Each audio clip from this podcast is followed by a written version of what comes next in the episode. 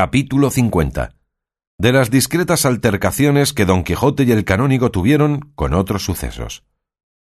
Bueno está eso, respondió don Quijote. Los libros que están impresos con licencia de los reyes y con aprobación de aquellos a quien se remitieron, y que con gusto general son leídos y celebrados de los grandes y de los chicos, de los pobres y de los ricos, de los letrados e ignorantes, de los plebeyos y caballeros, finalmente de todo género de personas de cualquier estado y condición que sean, habían de ser mentira, y más llevando tanta apariencia de verdad, pues nos cuentan el padre, la madre, la patria, los parientes, la edad, el lugar y las hazañas, punto por punto, y día por día, que el tal caballero hizo o caballeros hicieron? Calle vuestra merced. No diga tal blasfemia, y créame que le aconsejo en esto lo que debe de hacer como discreto sino léalos, y verá el gusto que recibe de su leyenda. Si no, dígame, ¿hay mayor contento que ver, como si dijésemos, aquí ahora se muestra delante de nosotros un grande lago de pez hirviendo a borbollones, y que andan nadando y cruzando por él muchas serpientes, culebras y lagartos, y otros muchos géneros de animales feroces y espantables, y que del medio del lago sale una voz tristísima que dice Tú, caballero, quien quiera que seas, que el temeroso lago estás mirando, si quieres alcanzar el bien que debajo de estas negras aguas se encubre, muestra el valor de tu fuerte pecho y arrójate en mitad de su negro y encendido licor, porque si así no lo haces, no serás digno de ver las altas maravillas que en sí encierran y contienen los siete castillos de las siete fadas que debajo de esta negregura yacen y que apenas el caballero no ha acabado de oír la voz temerosa, cuando sin entrar más en cuentas consigo, sin ponerse a considerar el peligro a que se pone, y aun sin despojarse de la pesadumbre de sus fuertes armas, encomendándose a Dios y a su señora, se arroja en mitad del bullente lago, y cuando no se cata ni sabe dónde ha de parar, se halla entre unos floridos campos, con quien los elíseos no tienen que ver en ninguna cosa, Allí le parece que el cielo es más transparente y que el sol luce con claridad más nueva.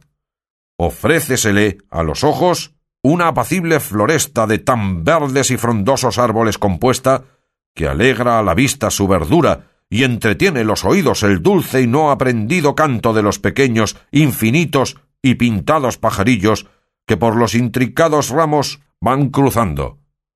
Aquí descubre un arroyuelo cuyas frescas aguas, que líquidos cristales parecen, corren sobre menudas arenas y blancas pedrezuelas, que oro cernido y puras perlas semejan. Acullá ve una artificiosa fuente de jaspe variado y de liso mármol compuesta.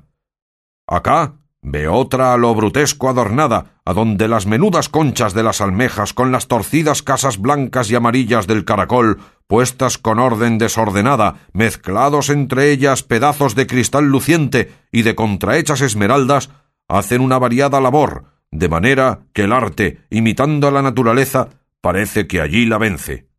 Acullá de improviso se le descubre un fuerte castillo o vistoso alcázar, cuyas murallas son de macizo oro, las almenas de diamantes, las puertas de jacintos. Finalmente, él es de tan admirable compostura que con ser la materia de que está formado no menos que de diamantes de carbuncos, de rubíes, de perlas, de oro y de esmeraldas, es de más estimación su hechura. Y hay más que ver, después de haber visto esto, que ver salir por la puerta del castillo un buen número de doncellas, cuyos galanos y vistosos trajes si yo me pusiese ahora a decirlos como las historias nos los cuentan, sería nunca acabar, y tomar luego la que parecía principal de todas por la mano el atrevido caballero que se arrojó en el ferviente lago, y llevarle, sin hablarle palabra, dentro del rico alcázar o castillo, y hacerle desnudar como su madre le parió, y bañarle con templadas aguas, y luego untarle todo con olorosos ungüentos, y vestirle una camisa de cendal delgadísimo, toda olorosa y perfumada, y acudir otra doncella, y echarle un mantón sobre los hombros que por lo menos menos dicen que suele valer una ciudad y aún más? ¿Qué es ver, pues, cuando nos cuentan que tras todo esto le llevan a otra sala, donde haya puestas las mesas con tanto concierto que queda suspenso y admirado? ¿Qué el verle echar agua a manos toda de ámbar y de olorosas flores destilada? ¿Qué el hacerle sentar sobre una silla de marfil? ¿Qué verle servir todas las doncellas guardando un maravilloso silencio? ¿Qué el traerle tanta diferencia de manjares tan sabrosamente guisados que no sabe el apetito a cuál deba de alargar la mano? ¿Cuál será oír la música que en tanto que come suena sin saberse quién la canta ni a dónde suena? Y después de la comida acabada y las mesas alzadas, quedarse el caballero recostado sobre la silla y quizá mondándose los dientes, como es costumbre, entrar a deshora por la puerta de la sala otra mucho más hermosa doncella que ninguna de las primeras, y sentarse al lado del caballero y comenzar a darle cuenta de qué castillo es aquel y de cómo ella está encantada en él, con otras cosas que suspenden al caballero y admiran a los leyentes que van leyendo su historia? No quiero alargarme más en esto, pues de ello se puede colegir que cualquiera parte que se lea de cualquiera historia de caballero andante ha de causar gusto y maravilla a cualquiera que la leyere. Y vuestra merced créame, y como otra vez le he dicho, lea estos libros, y verá cómo le destierran la melancolía que tuviere, y le mejoran la condición, si acaso la tiene mala. De mí sé decir que después que soy caballero andante, soy valiente, comedido, liberal, bien criado, generoso, cortés, atrevido, blando, paciente, sufridor de trabajos, de prisiones, de encantos. Y aunque ha tan poco que me vi encerrado en una jaula como loco, pienso por el valor de mi brazo, favoreciéndome el cielo y no me siendo contrario a la fortuna, en pocos días verme rey de algún reino, a donde pueda mostrar el agradecimiento y liberalidad que mi pecho encierra que mía fe, señor, el pobre está inhabilitado de poder mostrar la virtud de liberalidad con ninguno, aunque en sumo grado la posea, y el agradecimiento que sólo consiste en el deseo es cosa muerta, como es muerta la fe sin obras. Por esto querría que la fortuna me ofreciese presto alguna ocasión donde me hiciese emperador por mostrar mi pecho haciendo bien a mis amigos, especialmente a este pobre de Sancho Panza, mi escudero, que es el mejor hombre del mundo, y querría darle un condado que le tengo muchos días ha prometido, sino que temo que no ha de tener habilidad para gobernar su estado. Casi estas últimas palabras oyó Sancho su amo a quien dijo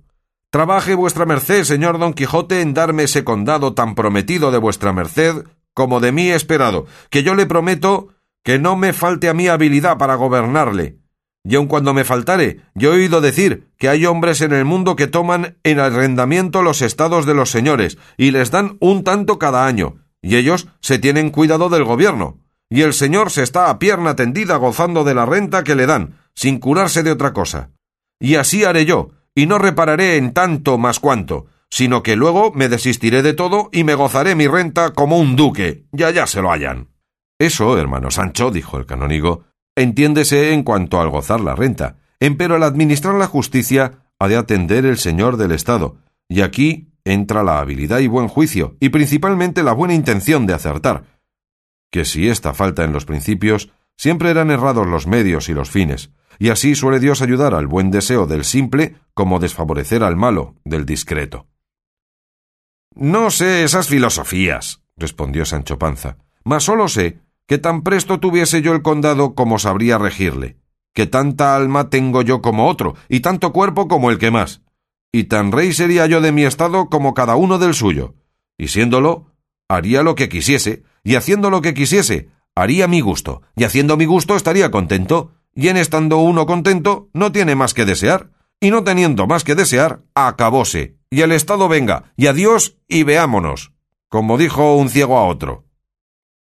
No son malas filosofías esas como tú dices, Sancho, pero con todo eso hay mucho que decir sobre esta materia de condados. A lo cual replicó don Quijote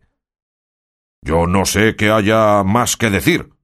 Solo me guío por el ejemplo que me da el grande Amadís de Gaula, que hizo a su escudero conde de la ínsula firme, y así puedo yo sin escrúpulo de conciencia hacer conde a Sancho Panza, que es uno de los mejores escuderos que caballero andante ha tenido. Admirado quedó el canónigo de los concertados disparates que don Quijote había dicho, del modo con que había pintado la aventura del caballero del lago, de la impresión que en él habían hecho las pensadas mentiras de los libros que había leído, y finalmente le admiraba la necedad de Sancho, que con tanto ahínco deseaba alcanzar el condado que su amo le había prometido. Ya en esto volvían los criados del canónigo que a la venta habían ido por la acémila del repuesto, y haciendo mesa de una alfombra y de la verde hierba del prado, a la sombra de unos árboles se sentaron y comieron allí, porque el boyero no perdiese la comodidad de aquel sitio, como queda dicho. Y estando comiendo, a deshora oyeron un recio estruendo y un son de esquila, que por entre unas zarzas y espesas matas que allí junto estaban sonaba. Y al mismo instante vieron salir de entre aquellas malezas una hermosa cabra, toda la piel manchada de negro, blanco y pardo.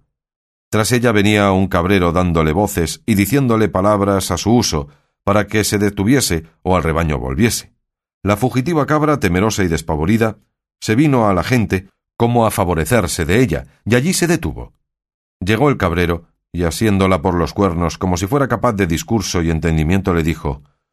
Ah, cerrera, cerrera, manchada, manchada, ¿y cómo andáis vos estos días de pie cojo? ¿Qué lobos os espantan, hija?